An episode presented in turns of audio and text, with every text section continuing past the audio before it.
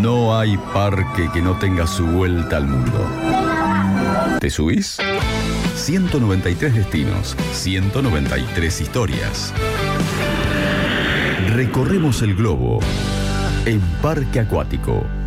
193 destinos, me asustó un poquitito el número cuando tiré la idea, no sabía que eran tantos, pero bueno, es la idea de este parque acuático también poder meternos en eh, lo que tiene que ver con una recorrida al mundo. Lo que queríamos hacer es buscar gente, no tiene que ser sí o sí necochense, en esta oportunidad vamos a empezar con una necochense, pero que esté en diferentes puntos del, mundo y que nos cuenten cómo viven, cómo están, cómo es la vida eh, en otros lugares. Para arrancar hoy vamos a viajar a Australia, ahora vamos a desandar un poquito en ciudad y demás, y vamos a, a meternos en lo que es la vida de Sofía Wagner, que, eh, bueno, justamente está en ese país ya hace un tiempo y que nos va a contar un poco de su vida. Sofía, ¿cómo andás? Buen día para vos. Perdón por la hora de vuelta, eso me parece que puede ser un buen comienzo que le cuentes a la gente qué hora es allá y qué día. Acá es domingo a las seis y media de la mañana. Eh, para mí es normal igual levantarme temprano porque trabajo a las 8, así que solamente madrugué un poco más que de costumbre. Bien. Pero sigue siendo de noche todavía. Bueno, gracias, gracias por eso. Eh, acá en la tarde de Neco, digamos, y queríamos justamente empezar eh, a recorrer un poco y a todos invitarlos a los que están escuchando por la radio, que se pueden prender a redes sociales porque estamos haciendo esta nota también en nuestro Instagram en vivo.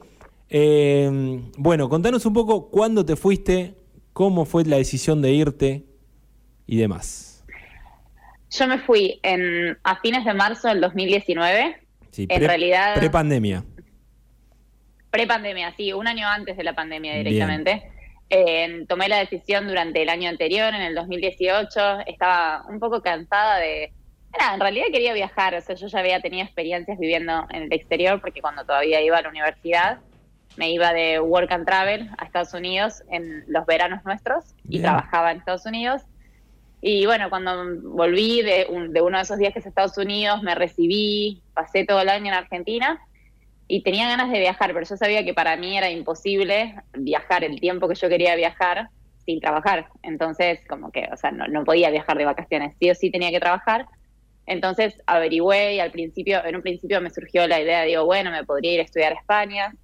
Después dije, bueno, yo no tengo ciudadanía. eh, no, estudiar en España es un número, además de que solamente te habilitan, creo que son 20 horas por semana para que trabajes, así que en, en caso de trabajar esa cantidad de horas tampoco iba a poder mantenerme.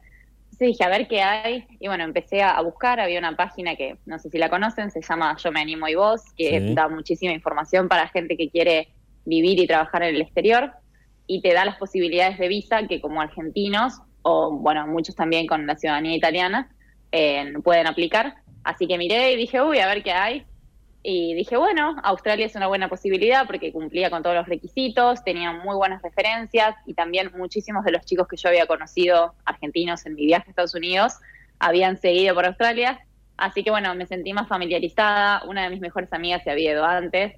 Así que dije, bueno, eh, vamos por acá, que es como lo más seguro para mí, lo más como conocido dentro de lo desconocido. Y bueno, ahí tomé la decisión, ahí fue todo medio rápido. En noviembre más o menos eh, me preparé, eh, la- el- uno de los requisitos es rendir un examen de inglés, Mm. así que me preparé dos o tres semanas para rendir el examen, lo di, apliqué a la visa, a mí casualmente fueron una de las, o sea, de las que más tardaron en, en darle la visa, Eh, tardaron como un mes y medio, que es como el tiempo máximo que pueden tardar en dártela, Claro. y yo estaba así como ya cortando clavos como... mm, ¿Me la darán me o no? sí, me la dieron, saqué el pasaje y me vine. Bueno, Fue todo eh, medio rápido. para, para todos, está buena la página que acabas de mencionar de Yo Me Animo de Vos para, para todos aquellos que quieran o que están pensando en algún momento en irse y que es una posibilidad y una realidad concreta sin ciudadanía poder viajar Sí. a otro país por lo menos en un lapso de un año y poder trabajar y ser como un ciudadano más eh, de ese país. Y vos justamente en Australia estás en uno de los eh, lugares más elegidos y que tiene, contanos si querés un poco estos requisitos eh, que tuviste para, para poder obtener la visa, pero que tiene una gran cantidad de argentinos, ¿no? Hay muchísimos argentinos, creo que si no me equivoco, hay alrededor de 3.000 cupos para, Sí. para argentinos, pero además muchísimos argentinos vienen con la ciudadanía italiana, Claro. entonces hay más argentinos de los que en realidad tendría que haber, ¿no? Bien. Eh, o sea, no que tendría, sino como, un- como se hacen pasar por italianos, en ciudadanía realidad. italiana. Claro. Exactamente. El, problema es que, va, el problema, la ventaja, depende de dónde lo mire, es que cuando uno solamente tiene la ciudadanía argentina, los requisitos son mayores para aplicar. Por ejemplo, uno tiene que tener o un título de grado o terciario, o al menos haber completado, creo que son dos años enteros de, de la carrera que uno está estudiando. Tiene que tener, tiene que demostrar fondos económicos, tiene que rendir un examen de inglés con una determinada puntuación, que igualmente, no se asusten, es baja, o sea, es muy bajo el nivel de inglés que se te exige. Mm. Eh, pero bueno, son una serie de cosas como que se vuelve un poquito más engorrosa o a veces un poco más complicado quizás que, que, todo el mundo pueda acceder a eso. En cambio, con la italiana no tiene requisitos básicamente, o sea, vos podés aplicar. Claro. ah, y otro requisito que tenés que aplicar antes de cumplir los 31 años. O sea que todos los mayores a esos quedan ya eliminados.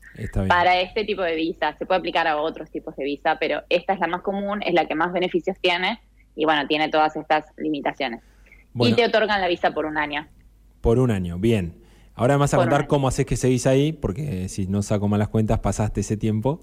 Eh, Dos años y tres meses. Bien, bien. bueno, contame eso ahora entonces. ¿Cómo, ¿Cómo hiciste para continuar, digamos, con todo esto? Bueno, uno de los beneficios que tiene venir con la ciudadanía argentina, que en realidad para mí vale la pena todo lo que te exigen por esto, es que a vos, el Estado australiano, para que vos puedas hacer una extensión de tu visa por un año más, te exige que por un determinado tiempo, que en un principio son tres meses, hagas ciertos tipos de trabajo que ellos son los que necesitan, o sea, que el, Estado es el que necesita que los backpackers, o sea, los viajeros, hagamos. En el caso de, de, los ciudadanos argentinos, tenemos la posibilidad de, por ejemplo, trabajar en farms, que es trabajar en el campo, creo que también en construcción, y también podemos trabajar en la industria del turismo por arriba del trópico de Capricornio, o sea, en determinadas zonas de Australia, que obviamente no son las grandes urbes, que no son, por ejemplo, Sydney, Melbourne, o ciudades que la gente como que dice, ah, requiero vivir acá. En realidad, justamente ellos quieren promover que nosotros nos movamos. Pero bueno, como argentinos tenemos esta posibilidad que no la tienen casi ningún país, que es esto es poder extender nuestra vista trabajando en la industria del turismo, cuando en realidad los europeos normalmente se tienen que comer, trabajar en el campo, que son trabajos muy duros. O sea, están bien pagos, están, o sea, pero muchísima gente no le gusta ese tipo de trabajo y prefieren el turismo, que es mucho más sencillo en, en cuanto al esfuerzo físico. Claro. Eh, y la paga es similar, o sea, no, ninguna tiene una ventaja económica por sobre la otra, salvo que hagas un muy buen arreglo o algo así, pero hablando de generalidades, ¿no? Em, así que bueno, con este pasaporte argentino, yo lo que hice, o sea, vos durante tu primer año tenés que garantizarte, si es que querés quedarte, que tres meses de ese año vos vas a trabajar en uno de estos rubros específicos que vas a tener un recibo de sueldo y que vos después cuando apliques a tu segundo año de visa vas a poder mostrarlos, que ellos vean que vos cumpliste con, con este requisito y ahí te otorgan un año más de visa. En caso de que quieras extender a un tercer año, tenés que hacer seis meses de esto. O sea, cada vez te van exigiendo más. O sea que ahí es donde uno se limita un poco con la posibilidad de ejercer profesionalmente. Porque si tenés que pasar X cantidad de tiempo trabajando en este tipo de trabajos, te limita tu, cap o sea, tu posibilidad de, ser un profesional. Claro, todo con la posibilidad de ir siguiendo y ir extendiendo la visa y la estadía ya, obviamente. Exactamente. Bueno, o sea, se puede trabajar profesionalmente, pero la mayoría no lo hacemos. Esa es la realidad. Por este motivo que acabas de mencionar muy bien. Te quiero, y otros, pero, pero sí. Te, quiero llevar al principio del viaje. Eh, bueno, vas a Ezeiza, te tomás el avión, llegás a Australia. ¿Cómo son esos primeros días y esas primeras semanas? Porque eh, obviamente que hace más de dos años que estás allá, supongo la, satisfacción también y, que estás contenta, digamos, estando ahí. Eh, pero hay un montón de situaciones que también son difíciles en esto de irte, no es todo perfecto. No. Eh, y el comienzo suele ser uno de los momentos complicados, digamos, porque meter en los países que, vos decías, tienen un montón de, de exigencias o cada vez más exigencias, y en los países que trabajan desde su gobierno de manera seria, te cuesta mucho a veces ingresar en el sistema, pero cuando ingresas al sistema, y puede ser uno más de ellos, es una satisfacción y una comodidad y un nivel de vida, que es una de las cosas de lo que se van a buscar todos los que se van afuera, que la verdad es enviable y que ni loco lo vemos en nuestro país. Por eso quiero que me cuentes un poco cómo fue la llegada de esos primeros días, a dónde caíste, el primer trabajo. Eh, a ver, yo los primeros días no la pasé muy bien. O sea, pero no por nada externo, sino como en, lo personal, digamos. No sé, había algo como que me faltaba, que no me gustaba, que, que no sé, era como todo medio raro. Bueno, yo ya había tenido la experiencia previa de, de, haber viajado, de haber vivido en el exterior cuando me fui a Estados Unidos, pero y yo pensé que iba a ser lo mismo. Eso creo que ya fue mi primer error. O sea, como asumir que una experiencia va a ser igual que la otra ahí yo ya arranqué mal, porque cuando me fui a Estados Unidos yo me fui con casa, con trabajo, era todo como si fuera un viaje de egresados, todo cuidado, que mm. tenían la fecha de inicio, una fecha de final, todos los que viajaban conmigo estábamos en la misma, etcétera, etcétera. Un montón de cosas que obviamente te reayudan a adaptarte rápidamente. Yo acá a Australia me vine con una amiga de la universidad, pero veníamos sin saber qué onda, sin saber dónde quedarnos, sin saber a dónde íbamos a trabajar, sin saber cuánto tiempo nos íbamos a bancar, claro, era un montón de cosas, no conocíamos a nadie. Eh, la gente, claro, cuando llegamos, llegamos a un hostel en Sydney, o sea, nosotros, nuestro plan original, que fue el que hicimos eh, eh, efectivamente, era llegar a Australia, quedarnos cuatro días más o menos en Sydney, cosa de conocer un poquito, porque el avión nuestro llegaba a Sydney, y después de eso ya nos veníamos al norte, que es donde vivimos mucho tiempo, donde ahora también estoy viviendo, pero bueno, en el medio igual me mudé. ¿A dónde estás? Era ¿Qué ciudad estás ahora?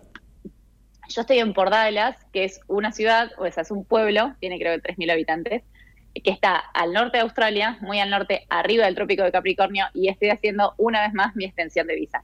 Yo vine, o sea, llegué a Australia y, dije, bueno, me voy derecho, me saco esto de encima y hago la extensión de la visa. Y me vine al norte a hacer eso. Pero bueno, los primeros cuatro días que llegué, yo me subí al avión y ya dije, mm, ¿qué estoy haciendo? o sea, no, no lo estaba, no lo estaba. ¿Estoy seguro de esto? Realmente. Estaba como, sí, dije, mm, me parece que me mandé una cagada. Y encima, bueno, uno deja todo, porque a ver, dejé mi trabajo, puse en alquilar mi departamento, bla, bla, bla, y listo. Y yo digo, no me puedo arrepentir a los dos días. También está esa un poco presión que, que uno se pone a decir, che, no da que te arrepientas porque mirá todo el lío que hiciste. Entonces, era como esa presión también eh, como te tiene que gustar, te tiene que gustar, que, que, uno se pone y bueno, si no te gusta, en realidad no, te puedes volver. Claro. Eh, pero hay que darle tiempo, está bueno darle tiempo también, porque la primera impresión no es la final. No, no, además uno está con demasiadas emociones, entonces es medio un mito eso de que uno llega a un lugar y, ah, me encanta. O sea, puede que haya gente que le pase, estoy segura que la hay, pero también existen los casos en los que uno no se siente cómodo desde el principio. Y bueno, nada, llegué y bueno, al principio con mi amiga nos reíamos, o sea, la realidad es que en el aeropuerto ya directamente cuando llegamos a Sydney conocimos a unos chicos argentinos también, pegamos re buena onda, así que los primeros días en Sydney estuvimos todo el día con ellos, ellos justo se quedaban en el hostel de al lado, así que bueno, nada, eh, como que ya de por sí a la gente que le preocupa lo social, eso es lo de menos, porque la realidad es que ni bien, eh, literalmente en el aeropuerto ya conocí a argentinos. Claro. Así que bueno, eso, fue positivo. Pero bueno, el hostel era un horror. Yo la verdad que no estaba acostumbrada a ese tipo de cosas, así que me Muy hostel. por Dios, ¿dónde me metí? Sí, muy hostel y yo muy, muy verde. O sea, como que todavía no estaba capaz acostumbrada a ese tipo de cosas.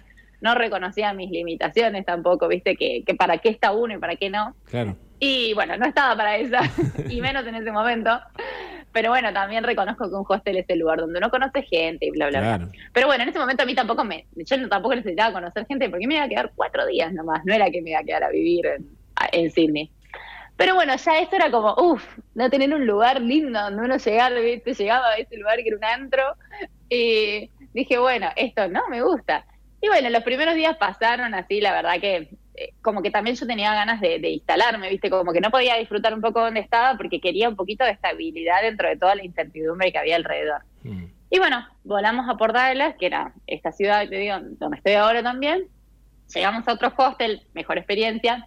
Eh, y bueno, nada, y teníamos que armar el currículum y llevarlo y demás. Ahí había gente, y claro, toda la gente que había, todos los argentinos y chilenos y demás que conocíamos, estaban en Australia hace mil años, entonces todos tenían grupos de amigos, estaban todos súper curtidos, porque generalmente la gente deja esto de la extensión medio para el final. Y nosotros arrancamos con eso, entonces éramos como las nuevas. En contramano todos.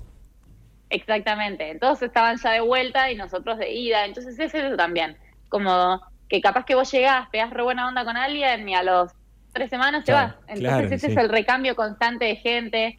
Eh, también que obviamente que uno en hacerse amigos no se hace amigo en un día de una persona, es como algo que, que, lleva un tiempo de construcción.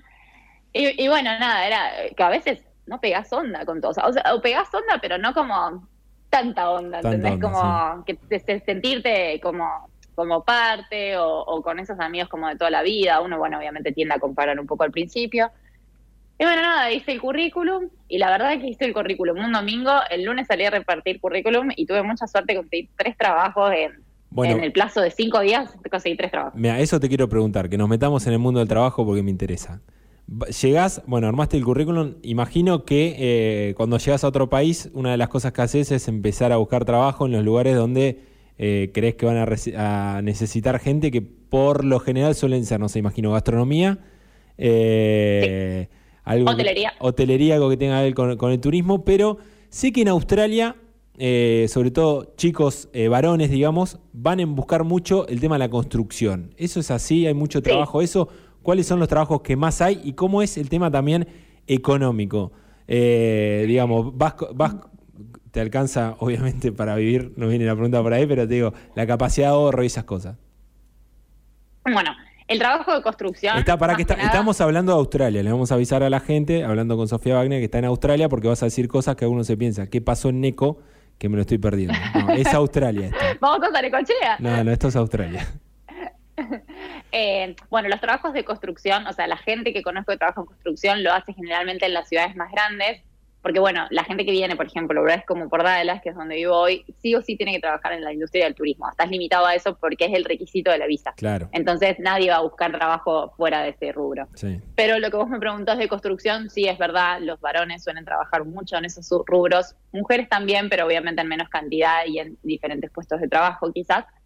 Pero sí, en la construcción trabajan muchísimos hombres porque es un trabajo muy bien pago. Creo que te pagan, no, quiero mentir, pero para redondear más o menos, alrededor de 30 dólares australianos por hora. Bien. El dólar australiano tiene una cotización bastante similar a la del americano, son unos, creo que es unos centavos menos, o algo así.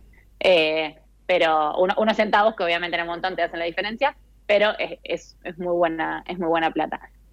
Lo normal, digamos, eh, en promedio, como para hablar de generalidades que obviamente no son todos los casos, más o menos uno saca 800 dólares por semana. Siempre australianos. Siempre que hablo de dólares estoy hablando de australianos. Ok.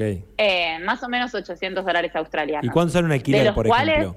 Ah, eso. Ahí vamos. Eh, acá todo se vive por semana. Te pagan por semana, pagas el alquiler por semana, las compras uno las imagina por semana, todo, es como el, semana. por semana. Depende de dónde vivas, es lo que vas a pagar. En Sydney más o menos se paga una habitación entre 200 y 250 más o menos eh, la habitación. Ponele, no sé si sola o compartida, depende si estás en pareja o no. O sea, pero más o menos es eso lo que uno paga por persona. Bien. Y después ponele que en otros gastos gastás, bueno, es, que depende mucho de la ciudad. Ponerle Sydney es una ciudad cara, como que uno gasta mucho en transporte, hay muchísimas cosas para hacer, entonces uno inevitablemente termina gastando en planes sociales y demás. Eh, pero yo creo que si vivís en Sydney y ganás 800 dólares por semana, mínimo podés ahorrar 300. Bien, o sea, 500 dólares australianos por semana vivís, claro.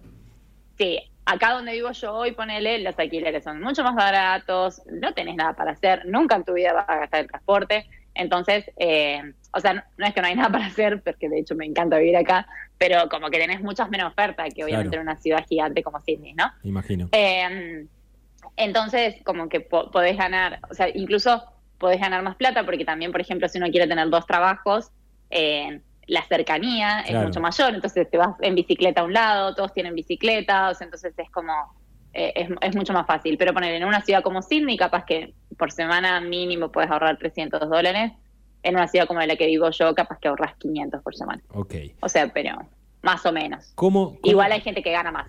Bien, ¿cómo fue y, en realidad cómo sigue y cómo continúa la situación del COVID eh, en Australia? ¿Cómo te tocó vivir la voz de cerca? Eh, imagino que estás en un lugar chico, no sé hace cuánto estás ahí, pero eh, que hubo mucho menos casos por lo general. Pero Acá no hay casos. claro, la situación general del país, eso. El país en realidad, a ver, depende mucho de donde, no quiero eh, decir como cosas que capaz que no son, porque mm. bueno, yo personalmente he tenido una realidad muy buena con respecto a lo del COVID. Acá eh, Australia tiene, si no me equivoco, seis estados, son bastante independientes entre sí, entonces se cierran las fronteras entre ellos, por ejemplo. Y, por ejemplo, cuando empezó todo esto, yo, vivía en Sydney en ese momento y mis amigos se habían ido a la West, que es otro estado de Australia, que está literalmente en la otra punta. Bueno, y el estado donde estaban ellos cerró las fronteras y yo no los pude ver por un año entero. No dejaron que entre ni salga nadie. Ese estado tuvo cero casos de COVID durante un año más o menos. O sea, ellos vivían en una burbuja hermosa. Después otro estado como Victoria, que es el estado de Melbourne, donde está Melbourne, eh, bueno, ellos la pasaron mal. O sea, mal el, el, australiano, digamos. Mal para lo bien que lo pasaron los otros, claro. Exactamente, o sea, en el, en el contexto australiano, ellos fueron los que la pasaron mal, ellos tuvieron lockdown, o sea, una em, cuarentena por un montón de tiempo. No era una cuarentena igual de estricta que en Argentina, pero bueno, por ejemplo, yo, una de mis mejores amigas, que es la que viajó conmigo, vivió todo ese tiempo en Melbourne, ella trabajaba en un restaurante, se quedó sin trabajo. Eh, así que sí, sí, fue mucho más jodido. Yo nunca vi eso. O sea, en Sydney eso no pasó, menos que menos en el norte. Lo que sí, o sea, lo único que lo sentí fue como viajera, digamos, de no poder viajar, justamente, o sea, de no poder moverme de ciudad. Pero la realidad es que yo no me puse un barbijo hasta hace muy poquito, que justo hubo un, tres casos en una ciudad como en la ciudad más grande del estado donde yo vivo, que encima queda a 20 horas en auto, o sea, imagínate lo lejos que estaba, y nos hicieron usar barbijo para ir al supermercado. Bueno, bien, igual así, así, así de bien. claro, o sea, era como, bueno, me puedo poner el barbijo para ir al supermercado, o sea, no es tan grave. Eh, eso fue lo máximo que, viví yo de COVID, digamos. Y ahora ya están vacunando acá. ¿te, llegó, ¿Te llegó la vacuna a vos o es imposible que te llegue?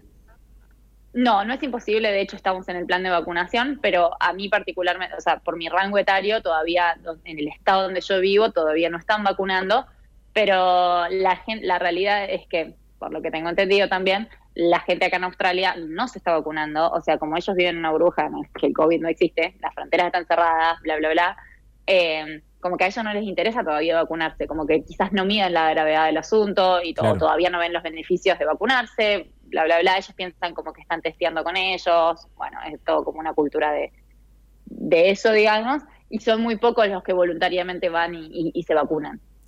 Algunas empresas eh, están vacunando a sus empleados porque, bueno, están vacunando a la gente de salud y demás, pero la realidad es que no hay un interés colectivo de decir, che, me voy a vacunar.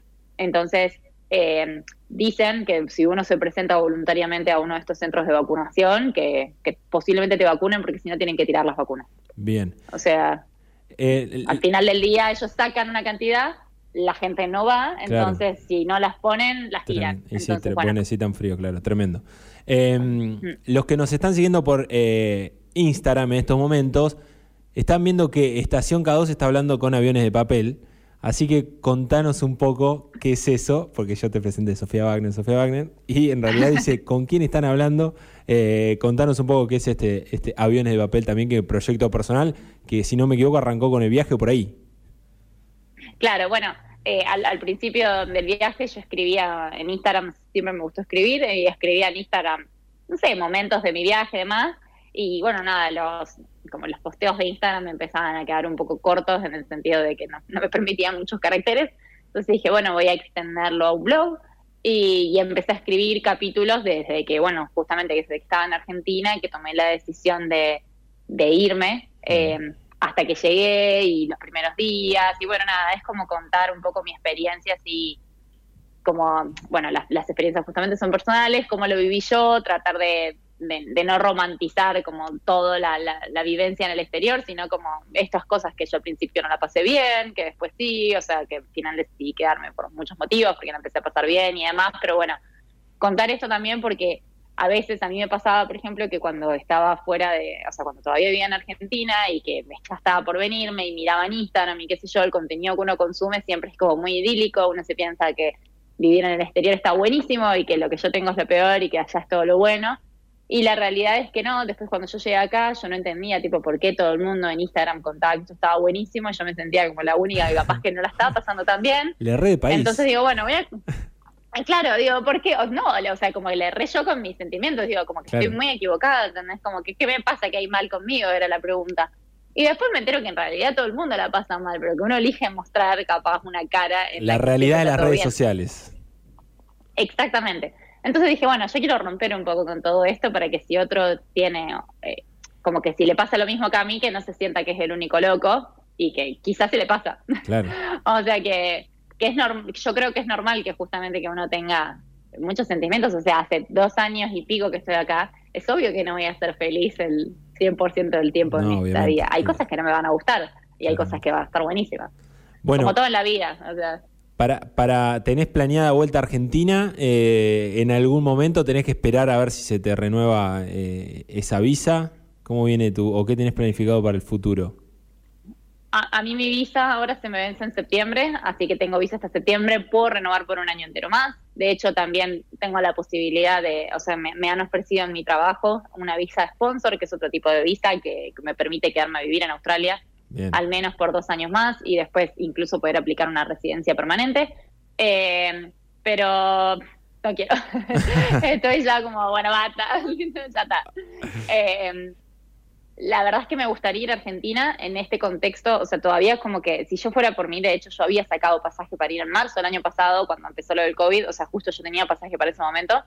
Eh, literalmente fui al aeropuerto, tenía mis valijas, me iba a subir al avión y cuando estaba ahí dije, che, mejor no me subo. Y no me subí. Mira. Y por suerte no me subí porque si no hubiera, eh, me hubiera quedado en Argentina y hubiera perdido la posibilidad de mi visa acá, qué sé yo. Y la realidad es que hoy por hoy creo que, que fue la mejor decisión para mí porque si no, quizás hubiera gastado todos los ahorros acá, quizás hubiera sido difícil acceder a un trabajo, yo ya no tenía una casa en Argentina, tendría que haber vuelto a vivir con mi mamá en ese contexto, digamos. Sí, sí. Eh, así que nada, hubiera sido un lío un poco para mi vida personal, así que menos mal que me quedé acá. Buena decisión. Eh, fue una buena decisión, en el momento me recostó porque encima yo estaba muy ilusionado con ir.